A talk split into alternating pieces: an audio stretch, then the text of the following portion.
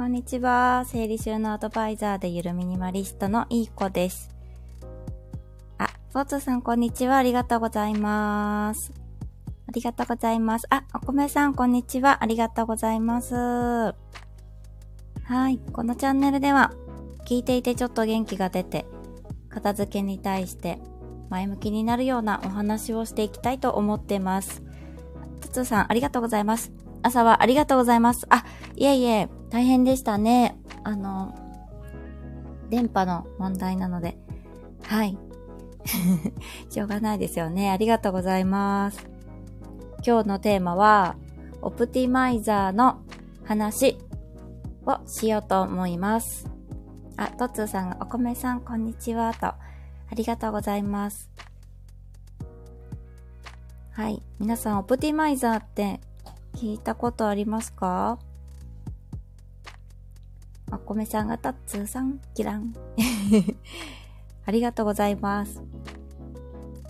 あ、トッツーさん初めてです。そうなんですね。あんまり聞かないと思うんですけど、あ、シンプルジャパンさんこんにちは。初めて聞く言葉、楽しみ。あ、ドキドキ、ハードル上げてしまった。あ、誠さんもこんにちは。ありがとうございます。今日はオプティマイザーの話をしようと思うんですけども、オプティマイザー、あのー、で、コンピューター系のお仕事されてる方とかは詳しいのかなって感じなんですけど、あ、誠さんがお米シャーンって 仲良しですね、ここもね。トッツさん、美味しいのって。オプティマイザーがですか？食べ物の話じゃないんですけど。あ、お米さんは聞いたことあるけど意味を忘れました。あ、聞いたことあるんですね。そう、オプティマイザーってなんか、コンピューターとかで、の世界で使われる言葉らしいんですけど、こう最適化っていう意味らしいんですね。で、その片付けにおけるオプティマイザーって私、それこそゆるミニマリストのことだなって思ってて、思っててというか、だなって思ってます。トッツさん。違ったかな？ボケだったけど すいません。私、ボケ殺しで有名の、あの、地元ではボケ殺しで有名のものになります。あの、末っ子はボケ殺しですよね。そう思わないかな？私だけかな？私の周りの友達、末っ子全員ボケ殺しですね。はい。誠さんがちょっと呼ばれてしまったそうです。ありがとうございました。あとつさんが、はい、確かにボケを殺されてしまう。ボケ殺しで有名なものでございます。何かそう。オプティマイザー最適化です。あの、最適化。ゆるミニマリストも最適化してると思いまして、オプティマイザーってなんかこうソフトウェアとかシステムの実行に関わる処理やデータを目的に応じて最適化すること。目的に応じですね、最適化してるってことですね。なんか、まあ、スマホで言うと、いらないアプリを、こう自動的に最適化してくれる機能とか、Android とかでありますよね。最適化みたいな感じで。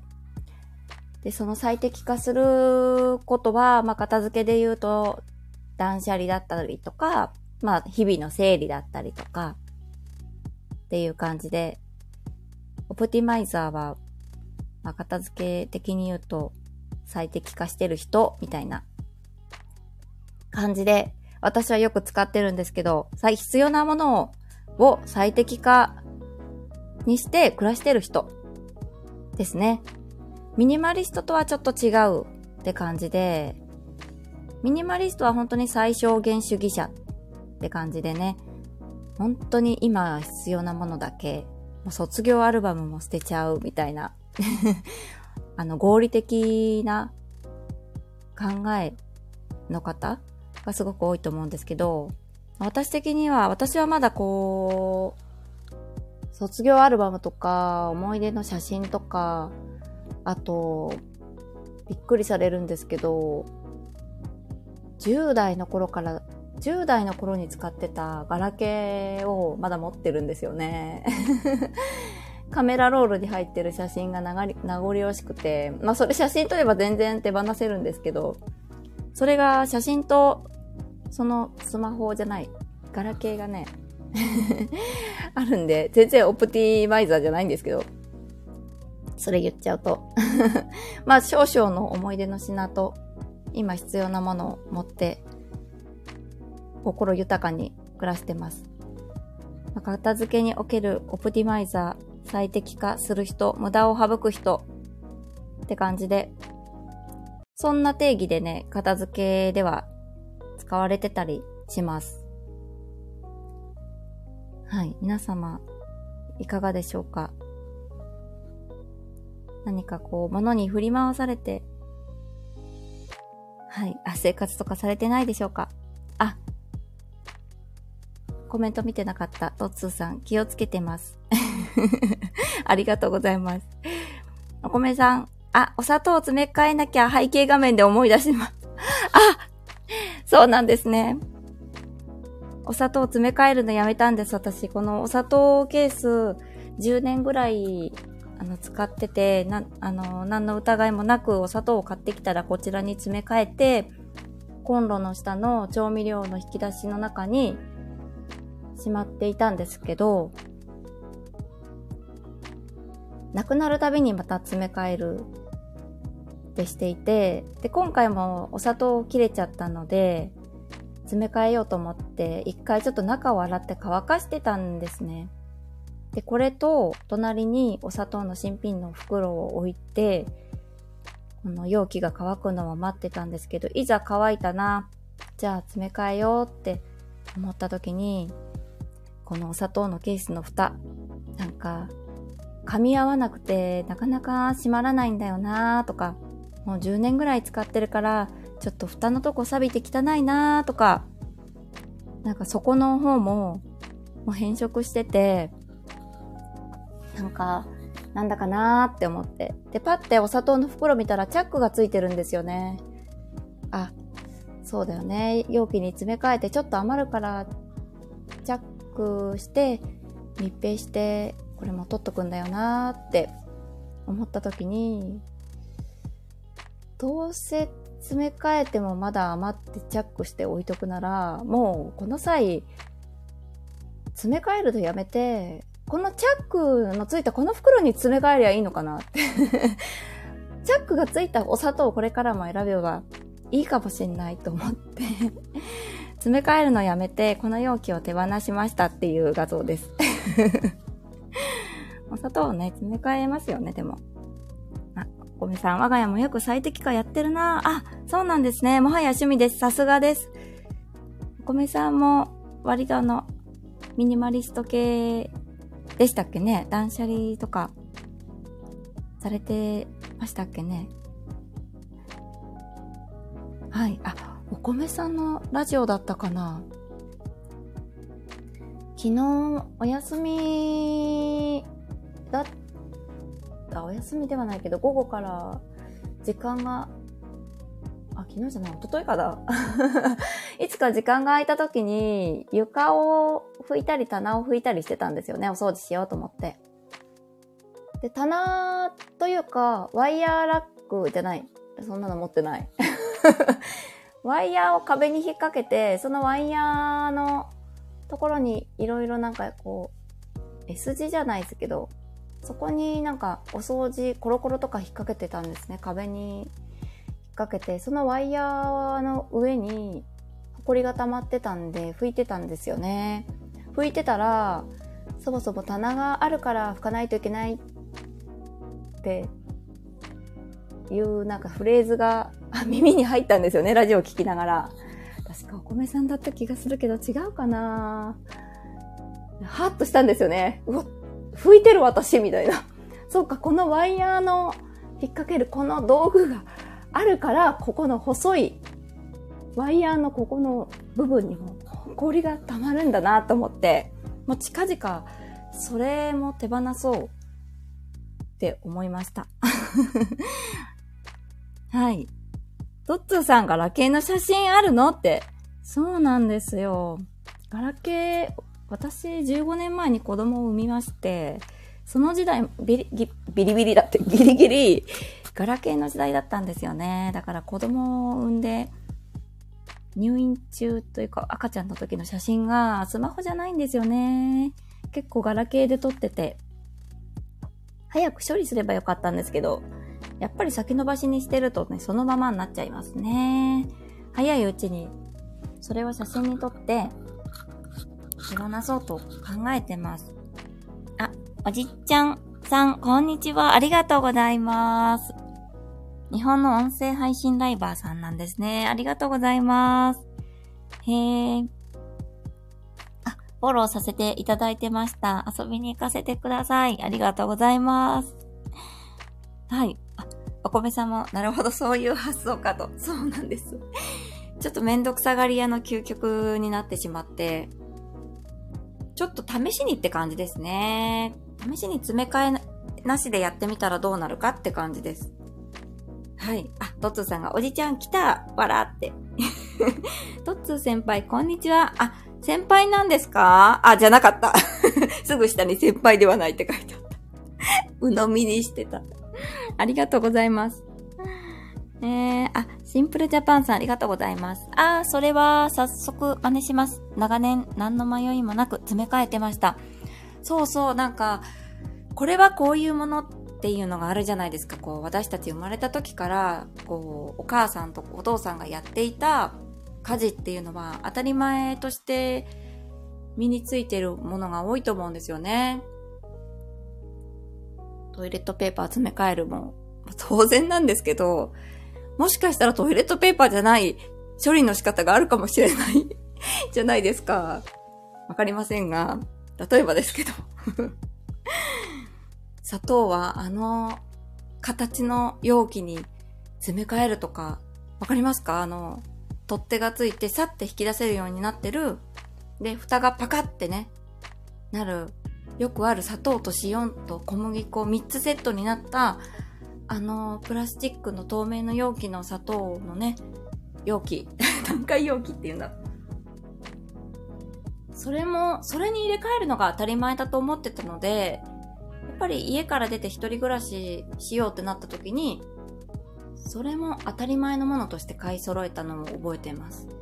そのうちになんかこういう今写真で写ってるような蓋を外して、あの、使うこういうちょっと、これはおしゃれに見えないですけど、当時はおしゃれに見えたんですよ、10年前は。もうちょっと綺麗だったので。ね、そういうのが主流というか、ちょっとおしゃれな主婦の間で流行ってきて、それに変えたりとかしたんですけど、そもそもちょっと詰め替えるのやめようと思って、で、私はコンロの後ろにすぐ冷蔵庫があるので、冷蔵庫にしまいました。なんか普通の白い上白糖は冷やしちゃうと固まっちゃうんですけど、私は天才糖だったりとか、あとなんだ、きび砂糖とか、あれは固まらないなーっていう感じなので、ちょっと冷蔵庫に入れてます。はい。あ、お米さん、それは多分私ではない。あ、違ったドキン 違った違うミニマリストの方だったかなそうか。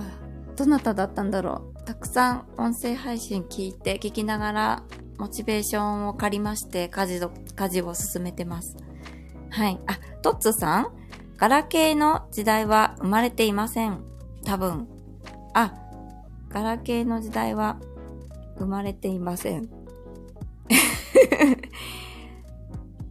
え？トッツーさんが？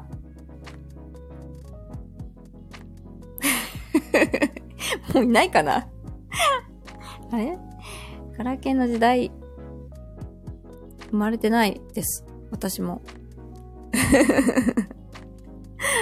携帯もない時代でしたね。あ、携帯はあったか。またボケ殺しされた。すいません。すいません。ね、トッツさん。固定概念があるからね。あ、そうそうそうそう。固定概念の話も、どちらかの番組で言ってたぞ。もうすぐ忘れちゃう。そそうそう、固定概念。トッツーさんでしたっけね？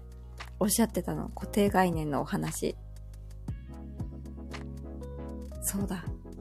そうなんですよ。なかなか取り払うのって難しいんですけど、ふと思ったんですよ。砂糖に関しては。あ、お米さん。それで言ったら私はダンス、あ、タンスをなくしました。畳む習慣をなくしました。あ、素晴らしい。そうそう。確かタンスなくしたっていうお話されてましたよね。え、その時言ってたような気がしたけどな。タンスとかがなければ拭く手間もなくなるから、みたいな感じで言ってるのを聞きながら、私は吹きながら、はって、うん、吹いてる今、みたいな。思ったんだ。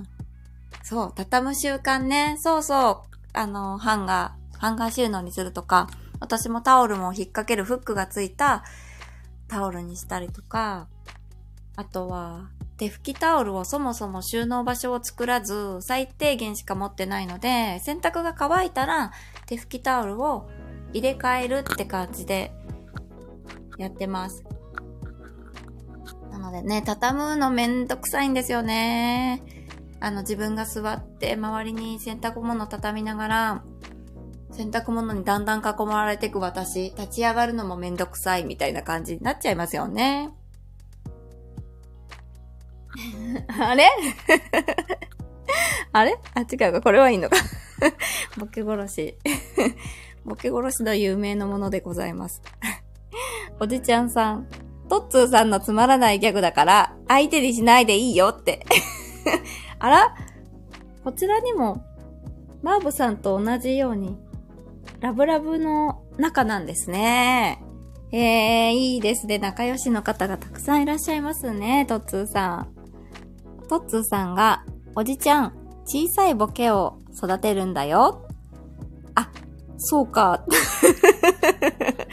なんかここで何か、あの 伝授されてる。うーん。なるほど。メモですね、皆さん。小さいボケを育てる。深いですね、トッツーさんが言うと。お米さん。そうそう。その話した記憶あります。あ、そう。おっしゃってました、多分。えー、やばい、吹いてる。もう、ドンピシャで、まさに吹いてるその瞬間に、あのー、おっしゃってて、あ、そうだよなーって思いました。この、小掃除って言うんですか？あのー、明日、お友達が遊びに来てくれるので、掃除しとけよって言われたんですよ。ちっちゃい赤ちゃんがいるからね。冗談で言ってたんですけど、ちゃんと、やっぱ赤ちゃんのためには掃除しないとなって思って、床拭いたり棚拭いたりしてて、まさにその瞬間でした。ありがとうございました。もう気づきを与えてくれて。ありがとうございます。あ、えー、っと、ラプソディさん、こんにちは。ありがとうございます。ラプソディさん。ありがとうございます。嬉しい。遊びに来てくださって。あ、コメさん。あ私は何かデジャブかななるほど。そういうことか。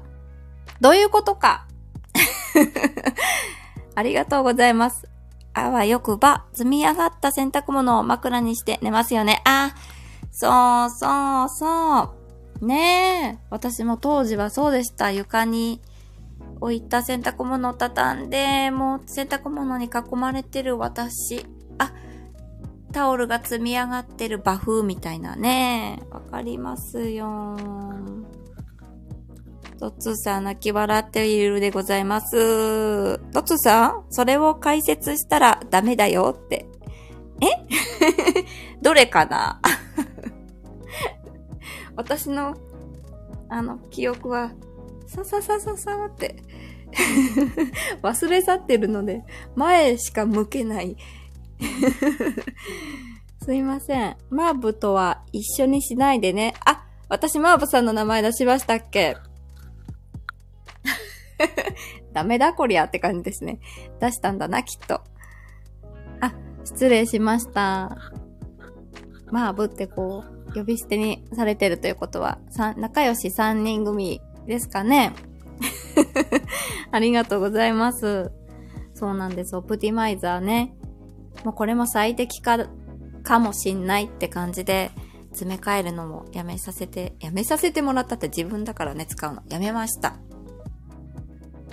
最適化を目指して、こう家事も、やっぱりどんどん、なんだろうな、合理的に考えて、最適化して、めちゃくちゃ家事時間減ったんですよね。洗濯物5分で干して5分で片付けてとか、料理とかも最短で終わるように作ったりとか、後片付けに関しても、食器をそもそもいっぱい持ってるから、後片付けがめんどくさいくなってしまう。時間がかかる。で、前にも言ったんですけど、まあ、そのお部屋をアカウント、お部屋アカウントのインスタグラマーさん、もう何万人も、あの、フォロワーさんがいるような、あの、インスタグラマーさんがいるんですけど、その方が、リビングとかキッチンの片付けをするときに時間を計られててもう2、3時間かかっていたんですね。やっぱり物がたくさんあるとそのぐらいかかるんだなと思いまして、私本当に5分10分でいろんな片付けが終わるので、めちゃくちゃ暇なんですよね。ぶっちゃけて言うと。はい。あ、おじちゃんさんは合理的が一番ですね。あ、そうなんですね。合理的、ねやっぱ男性の方って合理的にお考えになられる方多いですよね。あ、トツさん暇なの？って、あ、暇だと思います。なのでその暇の時間を使って、まあ、欠かせない昼寝をしたりとか あとは、まあ、オンライン片付けアドバイザーっていう肩書きがございますので、そちらの方のお仕事に時間を費やして、費やすことができたりとか、やっぱり、ミニマリスト、ゆるミニマリストということで、ものを見直したりとか、はい。あ、ドキン、トツさん、では、ボケを学びましょう。いいですね。そっか。その時間で、ボケを学べばよかったんだ。あ、おじちゃんさん、昼寝メモ。あ、そうです。ぜひ合理的に 合理的に考えて最適化を目指し、昼寝をしましょう。っていう話です。はい。ポティマイザーの話。なので本当に今市場には便利グッズ、あのお得に買える何か、可愛いお洋服、安いお洋服、いろいろ、あの、そそられる文言を使って、そそられる色だったり、言葉、あとは、これがないとこうなっちゃいますよって地獄を連想させるようなマーケティング方法ああいったのに踊らされて私たちは物をたくさん買ってしまうんです。その結果、家事時間がめちゃくちゃ時間がかかって、お母さんたちの時間っていうのはめちゃくちゃ削られてくんですよ。今、各家族で、おじいちゃんおばあちゃんの力をすぐに借りることができないお母さんで、で、世の中のそのインスタグラマーさん、よく、あのすごく優雅に暮らされてる方の生活も見れて、なんで私はってなっちゃうんですよね。なんで周りはみんなこんなに片付いた家で、カフェでお茶してて、そして余った時間で企業様から何か化粧品もらって、あの、PR 動画出してて、いいな、このお母さんは。なんで私はこんなに物がたくさんあって、あの、お嫁に来た土地が県外で、誰も助けを呼べなくてすぐに一人で家事して、育児して、旦那さんの帰り待って、大人とも喋れなくて、喋るのは、スーパーの店員さんに袋いりますかあ、大丈夫ですの 一言だったりとか、ってするお母さん絶対にいると思うんですよね。ああ、大人と喋りてーとかね。この時間が、この家事の時間がなければ私も時間が余ってお友達とカフェ行けるのに、とかね。あると思うんですよ。そのお母さんたちを苦しめるような、地獄を連想させるような、これがないとカビますせとか、これがないとね、カビの胞子吸って不健康になりますせとか、これがないと子供が、あの、健やかに育ちませんぞとか、なんか、優しいお母さんたちをターゲットにされてるんですよね。もう、お母さんたち優しいし家族思いだから、たくさん買っちゃうんですよ。消耗品から、日用品から、家具から、あの、インテリアのものから、あの、すべて必要と思ってしまうんですよ。すべて足りない。私には足りないから買わなくちゃとかね。っていうのが過去の私なんですけど。はい。トツさん、合理的な昼寝、さすが。あ、ありがとうございます。合理的に昼寝させていただいてます。あ、トッツーさん、スーパーの店員さんと袋いりますか？それが会話ですか？え？会話ですよね。世の中の小さいお子さん育ててるお母さんは、一日のうちに誰か大人と喋るその会話が、スーパーに行った時の、袋いりますかの会話だけで終わってるお母さん多いと思いますよ。いませんか？私はそうでしたけど。まあ、旦那さんがね、会話がお上手な方とか、気遣ってくれるね、あの、ご主人だったらね、あの、夜帰られてきた時に今日の報告でお話ね、できると思うんですけど、やっぱりね、お父さんっていうのは忙しいので夜遅かったりとか、ちっちゃいお子さんと一緒に寝落ちしちゃったりすると、せっかく帰り待ってても寝落ちしちゃって気づいたら朝だったっていうのもね、あると思いますよ。あ、トッツさん買うのは消費だからいいけどミニマリストからはダメだね。あ、そうですね。物を売られてる側の方からしたら買っていただきたいって思うと思います。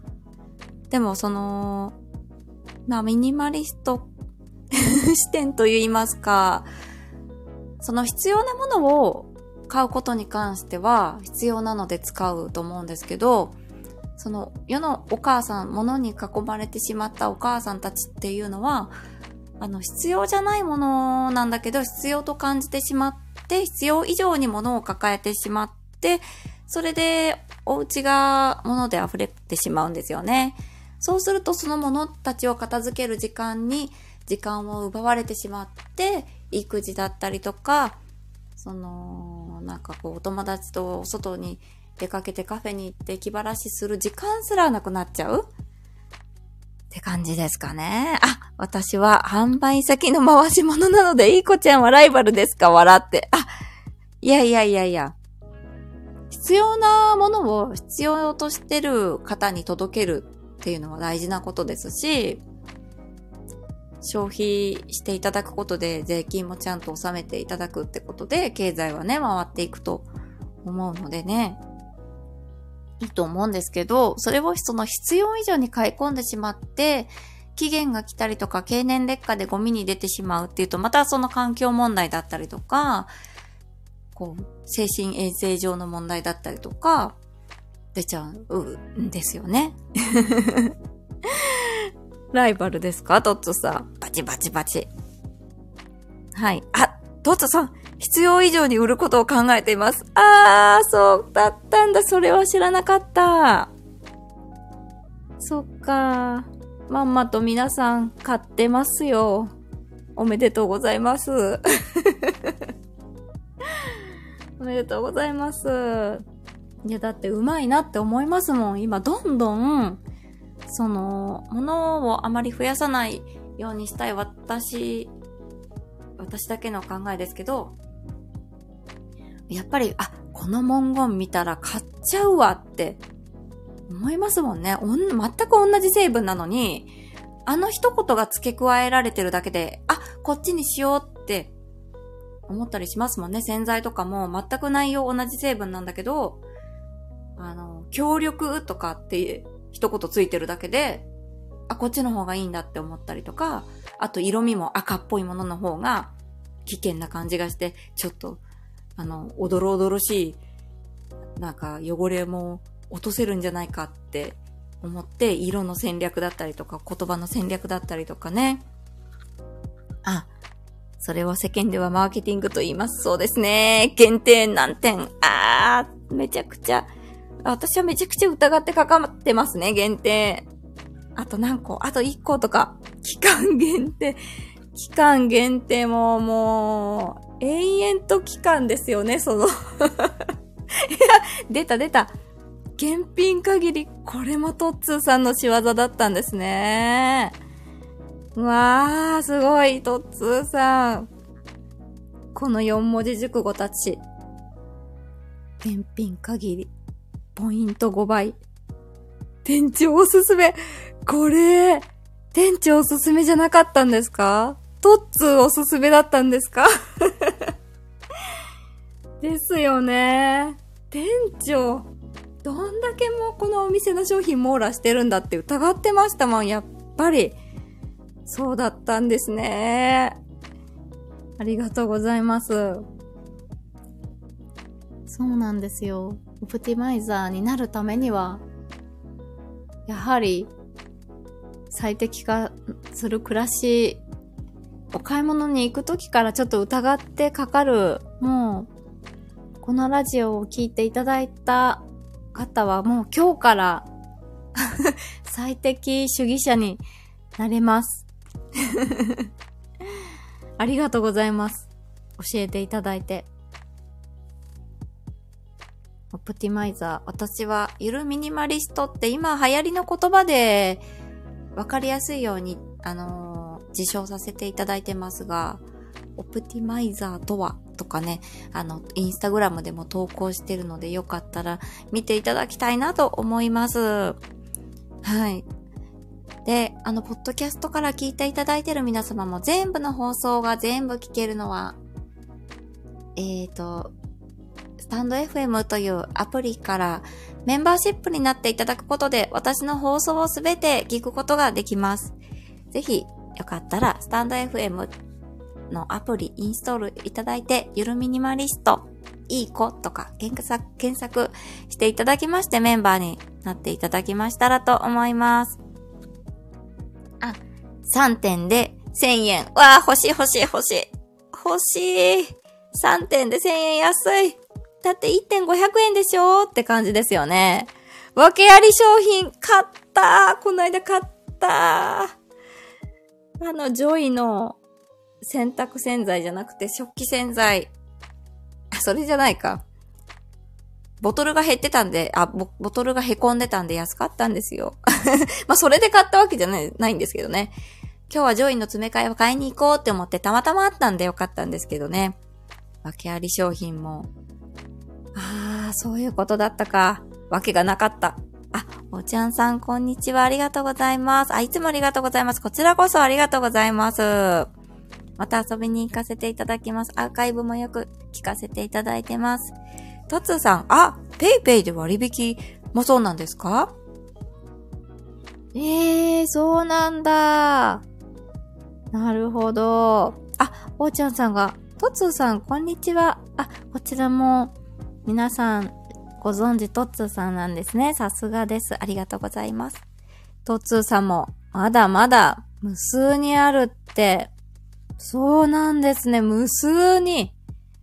いやー、皆さん、今日は聞けてよかったですね。これで企業の戦略には 引っかからず、必要なものも必要な数だけ買えますね。とつさんもおーちゃんって。ありがとうございます。今日はオプティマイザーの話をさせてもらってました。最適主義者ですね。ゆるミニマリストとオプティマイザーは同意語だと思ってます、私は。はい。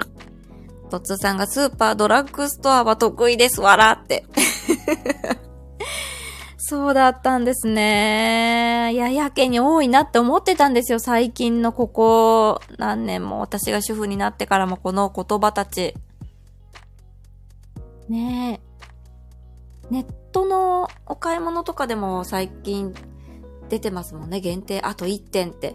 で、ネットだと何点あるかなんかわからないから、うん、焦っちゃいますしね。焦ってポチって買っちゃいますしね。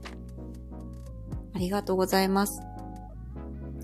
ぜひぜひ最適主義者になって、あのー、お母さんたちの時間、ぜひ作ってほしいと思いますよ。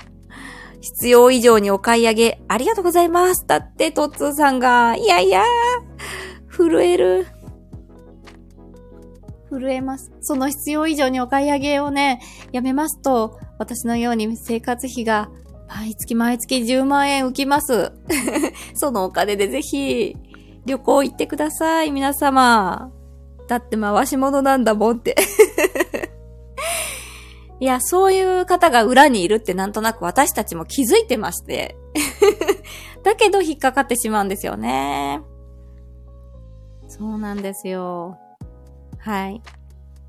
まあでもその、膨張していくその先にはやがて縮小するっていうのもまた原理原則だったりもしませんか？なのでこうミニマリストって今出てきてるんじゃないかなって思うんですよね。物がたくさん世の中に膨張するように増えてって、もうあとは減らしていく。退化するのも進化の一つかなって、昭和の、あの、畳の部屋にジャブ台ポツンみたいな生活が主流になる時代がもしかしたら来ちゃうんじゃないかなって 思ってます。まあちょっと違う意味でそうなったら、ね、貧しい国になっちゃいますけど、まあ心豊かに 何かね、違う形でお金使って回していけたらいいですよね。ってな感じで、ぜひぜひ、袋いりますか？いりませんの会話だけの方もぜひぜひ作っていきたいって思ってます。笑ってるけど私がそうだったんですよ。大人と話してって泣きながら寝る毎日。はい。もうゆるミニマリスト、オプティマイザーになれましたら、もう時間めちゃくちゃできるので、時間も自由に使ってほしいと思います。はい。今日はオプティマイザーの話をさせていただきました。もう何回このループを繰り返しているんだろうか。じゃあ、終わりますね。本当に今日は皆さん来ていただいてありがとうございます。潜って、あの、いつも聞いてくださってる方も本当にありがとうございます。えっと、随時、お片付けの相談の方は、募集していますので、概要欄の方の公式の、公式 LINE の URL からお友達追加していただいて、相談希望とか相談とか何かわかる形でメッセージを残してくだされば、私が24時間以内に、あの、お返事をさ、いたします。はい。一応今は、無料のキャンペーンをちょっと終了させていただいてて、今一旦1回3300円でご相談を受けてるんですけども、またもしかしたらキャンペーンで、また10名だけ無料だよっていうのをそのうちやろうと思ってますので、その時を待っていただいても構いませんし、キンキンで早くお片付け何か解決したいって方がいましたら、ちょっとお金払ってもいいよって方いましたら、すぐに LINE ください。はい。以上になります。今日も聞いてくださってありがとうございました。素敵な一日をお過ごしくださいませ。ありがとうございます。失礼いたします。あ、おーちゃんさんありがとうございました。失礼いたします。